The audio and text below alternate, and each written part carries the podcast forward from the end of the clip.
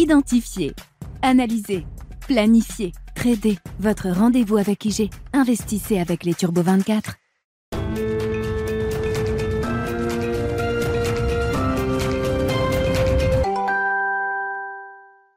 Bienvenue dans Smart Bourse, votre double dose quotidienne de marché en direct sur Bismart. Chaque jour à la mi-journée, 12h30, 13h. Et en fin d'après-midi, la grande édition pendant une heure à partir de 17h en direct, rediffusée à 20h sur Bismart TV.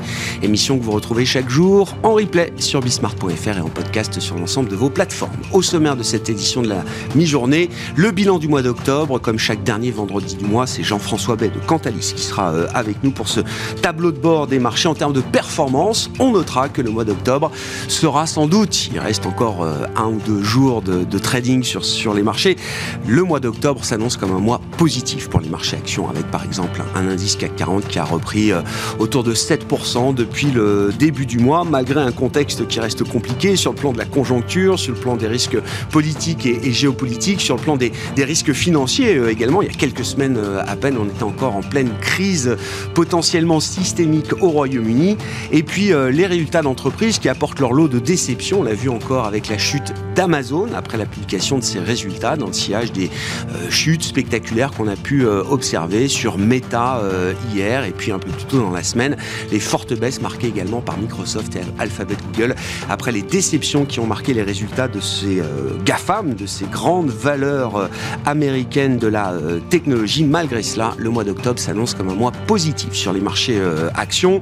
Amazon lâche donc, je le disais, on attend une forte baisse hein, pour le titre Amazon après des déceptions sur les perspectives de fin d'année en termes de vente. Et puis euh, Apple, euh, avec quelques déceptions également hein, sur le, ralentissement à attendre là aussi sur les ventes de fin d'année. Apple tient toujours mieux que le reste des GAFAM.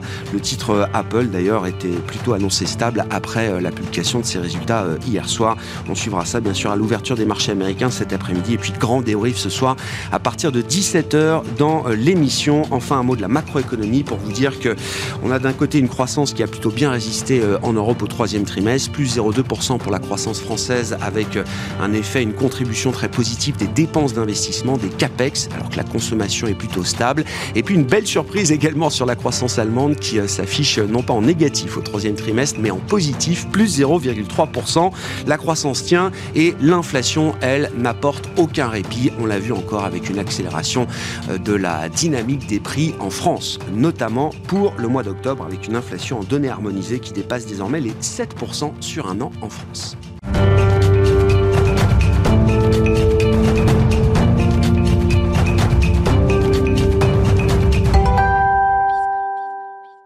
Tableau de bord des marchés comme chaque dernier vendredi du mois en compagnie de Jean-François Bay qui nous accompagne euh, aujourd'hui, le directeur général de Cantalis. Bonjour Jean-François. Oui, bonjour Grégoire. Bienvenue. Quel est le bilan qu'on peut tirer du mois d'octobre en termes de flux financiers et de collecte Alors on va noter l'inflexion du mois d'octobre. C'est assez euh, notable hein, pour être euh, commenté on a un mois d'octobre qui est positif sur les fonds obligataires, sur les fonds de taux. Donc on a un retour des investisseurs sur cette classe d'actifs. On donnera des exemples tout à l'heure.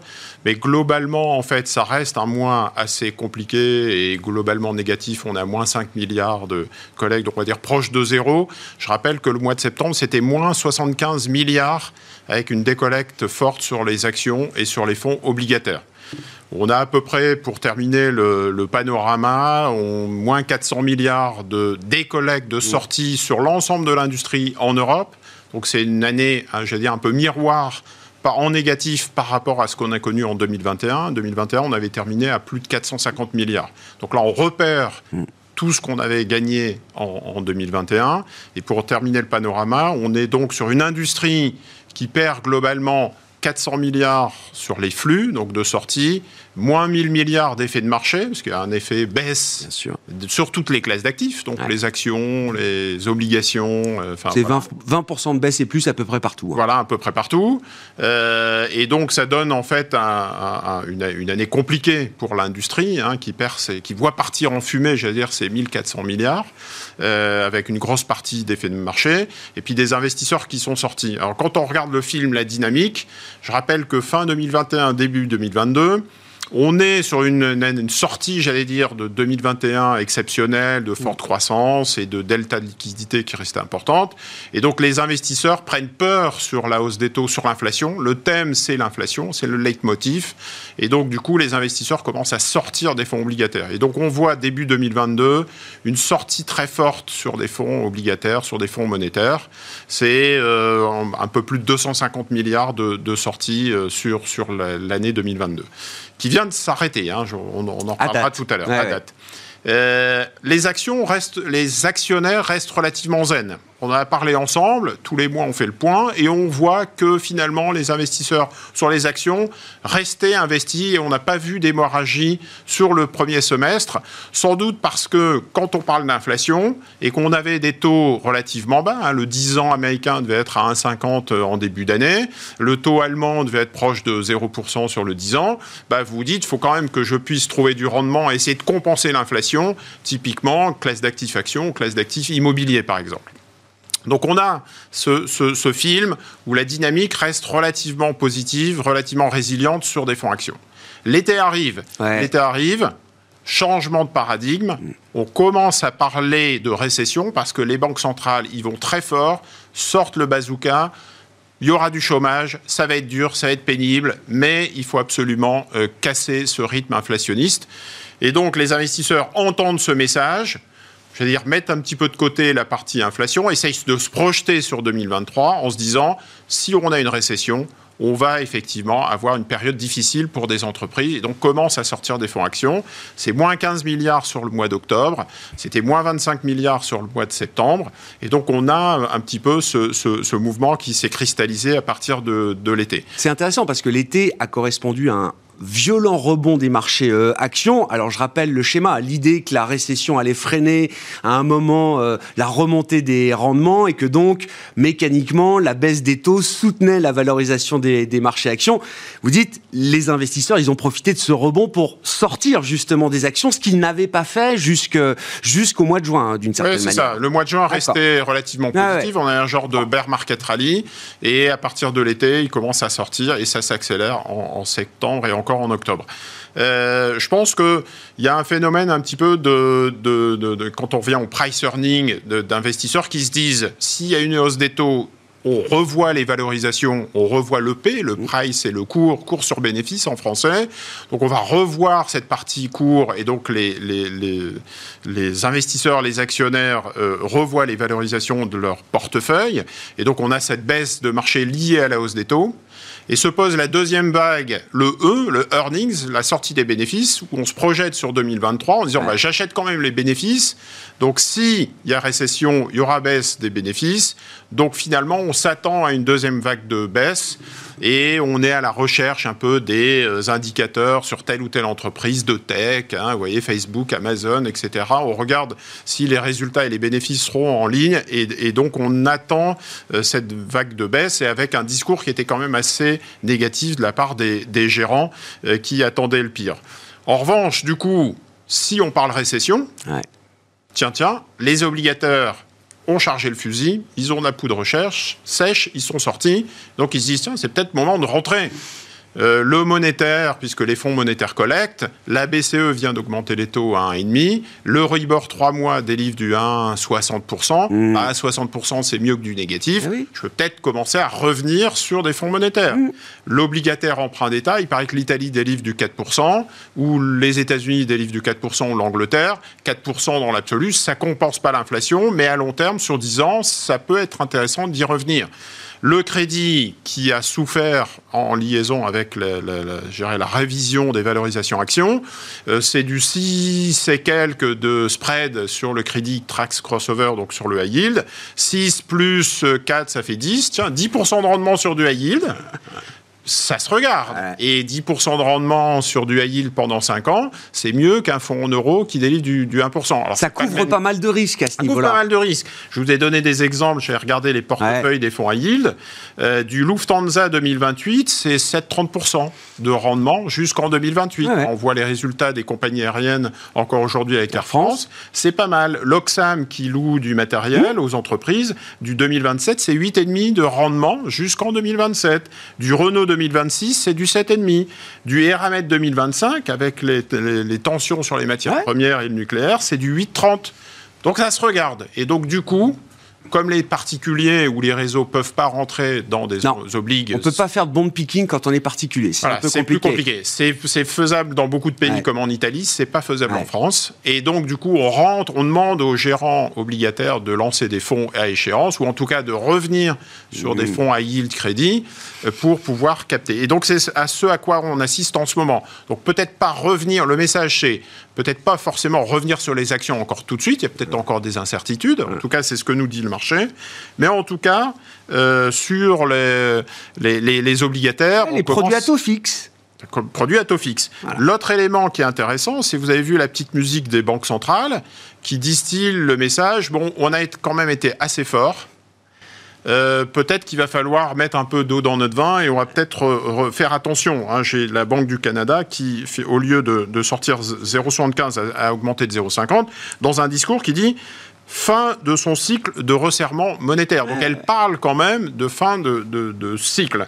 Donc, et on a vu aussi la Banque d'Angleterre, la Banque centrale d'Angleterre, qui avait refait un virage à 180 degrés aussi assez rapidement. Donc les banques centrales sont pragmatiques, les marchés en tiennent compte et ils se disent bon, on va peut-être avoir cette, cette gestion pragmatique, pas aller trop loin pour les États, parce que bah, si vous augmentez trop les taux et que l'Italie ou la France se trouvent en difficulté, euh, c'est pas forcément ce qu'on attendait.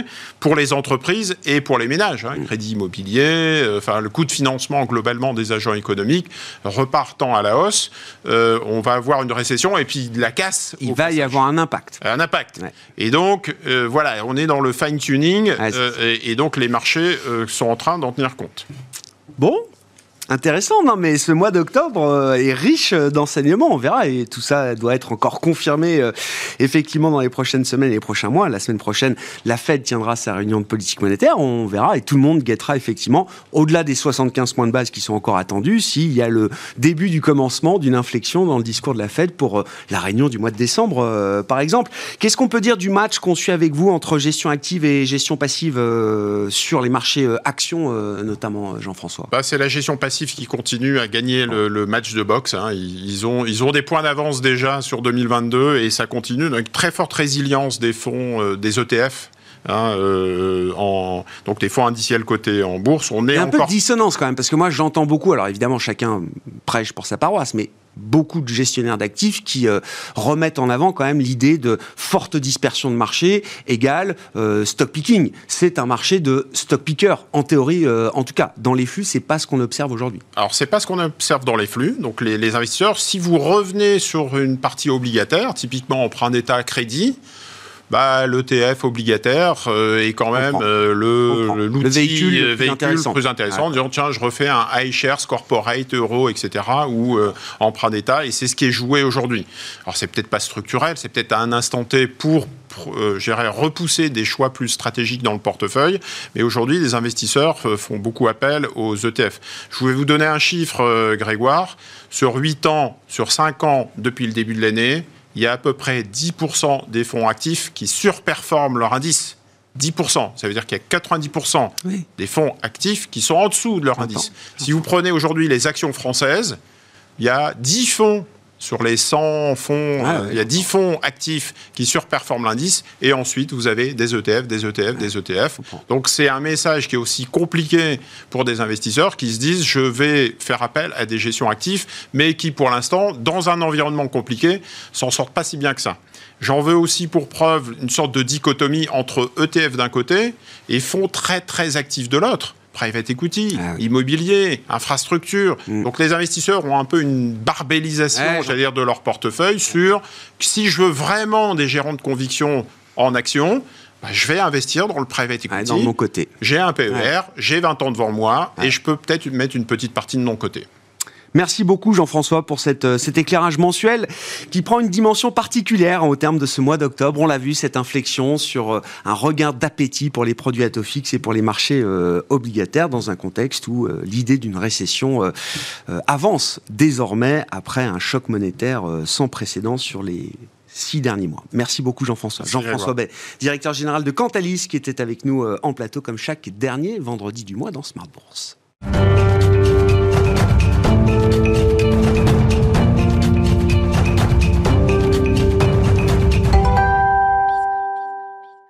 Poursuivre cette discussion euh, dans cette euh, idée que le marché euh, obligataire offre à nouveau un terrain d'opportunité pour les investisseurs, du monétaire au produit à taux fixe sur le high yield par exemple, sur le crédit spéculatif. C'était le sujet de la discussion que nous avions en tout début de semaine avec le président du directeur de Fédéral Finance Gestion, Alain Guélénoc, qui était avec nous en plateau.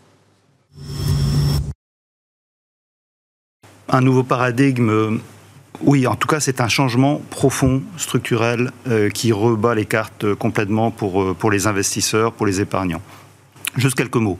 Il y a quelques mois, on était en taux négatif quand on avait de la trésorerie. Les grandes entreprises euh, internationales, les gros institutionnels investissaient leur trésorerie à taux de rendement négatif.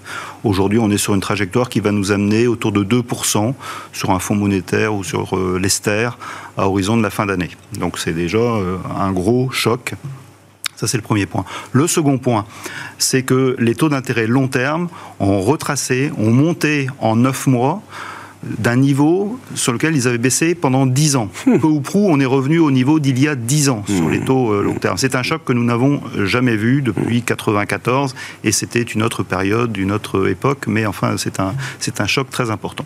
Ça, c'est le deuxième point. Le troisième point, c'est que les primes de risque sur tous les émetteurs obligataires se sont reconstituées. C'est-à-dire qu'aujourd'hui, un émetteur qui emprunte, euh, quel que soit son secteur, il est obligé de payer ce qu'on appelle un spread de crédit qui est beaucoup plus important qu'il y a quelques mois. La conséquence de tout cela, c'est qu'en fait, aujourd'hui, on retrouve des taux d'intérêt qui rémunèrent très correctement euh, l'épargne.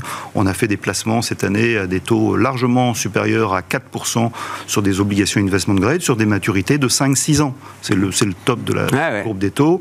Bref, on retrouve de la valeur sur le marché obligataire. Donc ça permet déjà, de, pour les investisseurs institutionnels, de, de trouver des belles opportunités et pour nous, en tant que société de gestion, de proposer des nouveaux produits à nos clients. Donc on y reviendra. Ça redonne de la créativité, ça réoriente les flux d'épargne très clairement. Oui, on, on va revenir sur ces opportunités d'investissement que cette situation euh, permet de retrouver aujourd'hui euh, pour euh, différentes catégories d'investisseurs, institutionnels, mais aussi peut-être des investisseurs privés particuliers, Alain. Est-ce que la situation est stabilisée? Parce qu'effectivement, ça fait dix mois qu'on se dit, bon, les taux vont monter jusqu'à 2,5, jusqu'à 3, jusqu'à 3,5. On est à plus de 4 aujourd'hui sur la courbe des taux aux États-Unis. Évidemment, plus le temps passe, plus on imagine qu'on arrive au point d'arrivée, mais on a quand même, vous le disiez vous-même, un drawdown, un crack obligataire de plus de 20%, je crois, du pic au creux. Ce qui, dans l'histoire, en tout cas, il faut remonter plusieurs générations en arrière pour imaginer euh, à nouveau un tel, euh, un tel scénario. Est-ce que la situation est à peu près stabilisée? Je pense que c'est prématuré de dire que la situation est stabilisée. Une bonne partie du mouvement a sans doute été fait. En tout cas, si on regarde les guidance de la Fed et de la BCE, on a l'impression que les choses sont, sont assez claires, sont écrites. Après, depuis quelques jours, par exemple, les taux long terme se redétendent parce que on va vivre au rythme des chiffres économiques qui vont sortir, des nouvelles politiques aussi, mm. qui ont joué un rôle important euh, dans la période récente. Donc, pour moi, la situation n'est pas encore suffisamment clair pour, euh, pour se stabiliser. Donc il va y avoir des allers-retours. Confère ce que nous avons vécu au mois de juin, souvenez-vous, les taux d'intérêt se redétendent pendant le, mois de juillet, et puis à la rentrée, euh, à partir du mi-août, ça, ça se retend. Donc est-ce qu'on n'est pas en train de vivre un deuxième épisode de, de, ce type-là?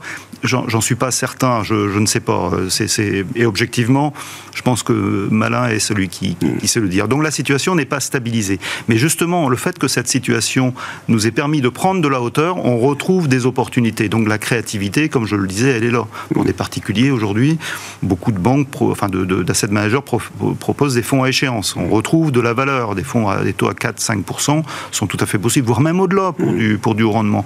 Les, assureurs vie, les assureurs vie retrouvent des taux d'intérêt pour investir qui sont supérieurs au taux de leur tombée. Donc ça y est, enfin, le taux du fonds en euros est en train d'être relué. Donc on, retrouve de la, de la hauteur. Et puis enfin, on pourrait parler de produits structurés, mais on a des tas de choses. Oui, ouais, bien sûr. Mais on va reprendre les points, euh, les points dans l'ordre. Donc je comprends. On est encore dans une phase peut-être de turbulence, une phase de transition vers ce nouveau régime euh, de marché qui offre déjà des opportunités d'investissement. Je reprends un peu dans l'ordre et dans la hiérarchie des risques euh, d'une certaine manière, Alain. Le monétaire, oui, moi, moi je, je sais même pas si un jour dans ma carrière, j'ai parlé de l'intérêt du monétaire. Ça fait ah, environ dix ans que j'observe les marchés, donc je suis la génération QI forever, évidemment, et j'ai pas eu l'impression que ce type de produit, j'en ai pas entendu beaucoup parler depuis dix ans. Là, je n'entends plus que parler du monétaire comme étant une première étape pour l'investisseur. Non, c'est une bénédiction aujourd'hui. Vous venez sur des fonds monétaires, faites des placements court terme, vous avez une trésorerie qui est rémunérée. elle est en taux réel négatif pour l'instant. Je pense que dans les mois qui viennent, justement, si les, banques centrales réussissent leur action, on devrait retrouver du taux euh, positif taux réel positif et avec une liquidité quotidienne. Mmh. C'est formidable. Moi, j'ai connu la belle époque des, fonds monétaires à plus de 10%. Euh, franchement, c'est un bon refuge pour l'épargne. Et aujourd'hui, vu les la période de récession qui se profile, ça, ça, risque, je pense que ce sera un déplacement privilégié par pas mal d'investisseurs parce que ça les met à l'abri des, turpitudes des marchés euh, à risque. Donc euh, très clairement, oui, c'est une belle opportunité. Partant du monétaire, là, quelles sont les autres opportunités qui, euh, qui s'ouvre dans, l'échelle des risques J'ai parlé des fonds à échéance. Les fonds à échéance, c'est vraiment des, produits intéressants en ce moment parce que voilà, on, ça permet de bloquer un placement sur une certaine durée. Je mettrai juste un, un bémol, c'est sur la liquidité. On a un marché obligataire qui a quand même perdu de sa liquidité maintenant depuis quelques années, euh, notamment du fait que les banques centrales vont diminuer leurs interventions euh, sur le marché obligataire, la BCE euh, en, grande partie, et que les market makers sur le marché obligataire sont moins actifs. Donc la liquidité, il faut surtout pas s'aventurer en fait sur le marché obligataire lorsqu'on est un particulier et qu'on parle à fleur au fusil acheter des obligations. Si on a la volonté de sortir d'ici quelques mois, c'est à éviter parce hmm. que c'est vraiment un marché réservé à des professionnels. donc je déconseille fortement. Mais les fonds à échéance sont des, sont des très beaux produits euh, promus par pas mal de sociétés de gestion. Quel, type, de quel type d'échéance on parle? Quel type d'émetteur on a envie d'avoir dans ces fonds? Est-ce qu'on veut euh, loquer sur une courte période peut-être du taux euh, high yield hmm. d'une certaine manière? Est-ce qu'on préfère peut-être avoir des échéances plus longues avec du, du taux de meilleure qualité, investment grade? Alors les deux sont possibles. Alors mes, mes, collègues de Shell Print Gestion vont sortir un fonds à échéance 2027-2028 sur du haut rendement. Euh, et ce sont des spécialistes du rendement, donc on peut leur faire confiance pour bien gérer le risque, avoir des portefeuilles très granulaires, etc. Donc je pense qu'on va avoir des promesses de rendement qui seront de 6-7%, euh, voire au-delà. Donc c'est quand même des, produits, je vous dis, qui, offrent réellement une, une, possibilité. Après, pour un client qui est plus conservateur, plus prudent, on va aussi faire des fonds à échéance investment grade. Ça sera par exemple nous ce qu'on va faire chez Fédéral Finance gestion, on va certainement sortir un fonds à échéance qui sera plutôt sur du green bonds parce qu'on a toujours ce souci aussi de, la, de la diversité et de l'impact de nos, de nos investissements. Donc euh, voilà, ça, les, deux sont possibles. Donc selon la typologie du client, son, son souci euh, de, préserver l'environnement, son, son, sa, volonté de prendre du risque ou pas, c'est possible. En général, ce seront quand même des fonds sur des échéances 5-6 ans parce qu'encore une fois, c'est là où on a le pic de la courbe des taux. Ça me semble le meilleur couple rendement-risque compte tenu des, de la situation actuelle des marchés. Ça peut évoluer aussi hein, d'ici quelques semaines, mais en tout cas aujourd'hui, c'est ce que euh, je verrai comme possibilité. Hmm. Vous évoquiez également l'actif le, euh, général, le fonds, euh, le fonds euro. Oui. Là aussi, à partir de quel moment est-ce qu'on va voir l'effet relutif justement de cette hausse des taux qui permet, comme vous l'avez indiqué, aux, assureurs de réinvestir avec de meilleurs rendements que ce qu'ils avaient dans le, hmm. dans le passé? On est déjà en train de reluer le taux, hein, puisque comme je l'ai indiqué, nos investissements actuels sont supérieurs au taux des tombes. Bon, simplement. Très nouveau. Hein. Pendant 10 ans, c'était l'inverse. Chaque fois qu'on réinvestissait, le taux était toujours plus bas. Hein. La dernière fois que je l'ai vu, c'est en 2012, lors de la crise euh, des dettes souveraines, où on avait réussi à augmenter le taux de, de, rendement du portefeuille. Mais vous voyez, ça fait 10 ans. Cette année, ça y est, ça se renouvelle, c'est une bonne chose. Et là, j'ai l'impression que c'est plus profond, plus, plus long. Alors, ceci étant, quand vous avez un actif dont la maturité moyenne est de 6 à 8 ans, il n'y a qu'une partie du portefeuille qui est, qui est renouvelée chaque année. Donc ça met du temps à se déployer le rendement. Donc l'effet relutif, il va, il va se déployer sur plusieurs années. Donc on va le sentir petitement, je dirais, sur l'année 2023, les rendements euh, de... Les assurants vont vouloir montrer qu'il se passe quelque ah, chose, quand même. Euh, euh, oui, sans doute, oui. je ne suis pas assureur. Non, non, bien sûr. C'est la, décision de l'assureur, mais très clairement, oui, parce que la compétition de l'épargne bancaire rémunérée va être forte. Bien, sûr. et il va falloir quand même préserver, préserver nos avoirs. Donc ça devrait aider, sachant que l'assurance vie garde énormément d'attrait par ailleurs. Donc malgré un rendement qui va être, qui va avoir du mal à se déployer et d'impacter la hausse immédiatement ça reste quand même un placement, le, placement. Mais bien sûr, mais bien sûr. Et cette inertie, oui, elle va jouer quand même sur plusieurs années. Donc ce mouvement-là, il va se, comme vous le disiez, il va se déployer sur, sur plusieurs années. On entend beaucoup parler aussi du retour des produits structurés. Euh, Tout à fait. Alors moi, j'ai connu une période où ces produits-là étaient quand même un peu décriés parce qu'il y a eu peut-être des, des, des, des, erreurs de fait, hein, on va le dire euh, comme ça. Il y avait un côté boîte noire, en tout cas dans la perception des, euh, des investisseurs euh, finaux. Pourquoi est-ce que c'est un bon moment là aujourd'hui pour ah bah. revenir peut-être sur des produits structurés? D'abord parce que la hausse des des taux nous et la de, des taux et de la volatilité nous redonnent de la valeur pour créer des produits structurés. On passe en fait de produits qui étaient à capital protégé vers des produits qui sont à capital très protégé, voire à capital garanti. On retrouve de la créativité, de la possibilité de, vraiment de faire des, beaux produits structurés. Chez Fédéral Finance Gestion, on a lancé récemment un fonds autofocus euh, transition climat labellisé premier fonds euh, à formule labellisé en France, et qui offre 6% de, de coupons garantis mmh. les deux premières années. Ensuite, il y a une protection sur le, coupon, et au bout de 9 ans, on est, on est remboursé avec une protection qui est très euh, sécure. Donc, on retrouve ce type de produit qui vraiment euh, permet de, je dirais, d'adresser les demandes de clients qui sont à la recherche de, de, compléments dans leur, dans leur portefeuille, mais aussi avec du rendement qui est, comme vous le voyez, c'est quand même intéressant, 6%. Donc, on ne pouvait pas faire ça. Il y a, il y a, il y a ah presque six mois, on ne pouvait pas le faire. Et là, brutalement, on retrouve ces capacités de, créativité. Au-delà de la logique de rendement, euh, pour finir, euh, Alain, comment est-ce que vous regardez l'investissement direct dans les marchés actions? On va en parler avec Delphine Arnaud d'Edmond Rothschild AM dans un instant, mais à ce stade, euh, ce 26 octobre 2022, comment vous regardez l'idée de l'investissement en actions en direct? Deux choses. les PE ben, sont, sont relativement, relativement bas, avec un doute sur euh, l'évolution des résultats des entreprises. Ça dépendra de l'ampleur de la récession qui, s'annonce. Donc, première chose. Donc, en termes de PE, en tout cas, ça semble plutôt pas mal. Les primes de risque, comme je vous le disais, elles ont été reconstituées sur le marché obligataire. Et quand on regarde les primes de risque euh, des marchés actions comparativement au marché obligataire, il me semble qu'aujourd'hui, cette prime de risque n'est pas suffisamment protectrice pour le marché actions. Alors donc, ça veut dire quoi? Ça veut dire qu'il faut être extrêmement sélectif euh, sur les actions. Mais en même temps, euh, c'est sûr que si on a une bonne surprise, vu l'anxiété actuelle des investisseurs, vu le, fait que les marchés ont, corrigé énormément, on pourrait avoir des rebonds assez surprenants. Donc, euh, Il y a un peu d'asymétrie là aujourd'hui. Et en fait, euh, on revient à la question que vous posiez initialement quelle, seront, quelle sera l'attitude des banques centrales? Et c'est ça qui donnera le lot du marché action. Alain Guélénoc, le président de Fédéral Finance Gestion, qui était avec nous en début de semaine, l'invité, un des invités de Smart Bourse à la mi-journée sur Bismart.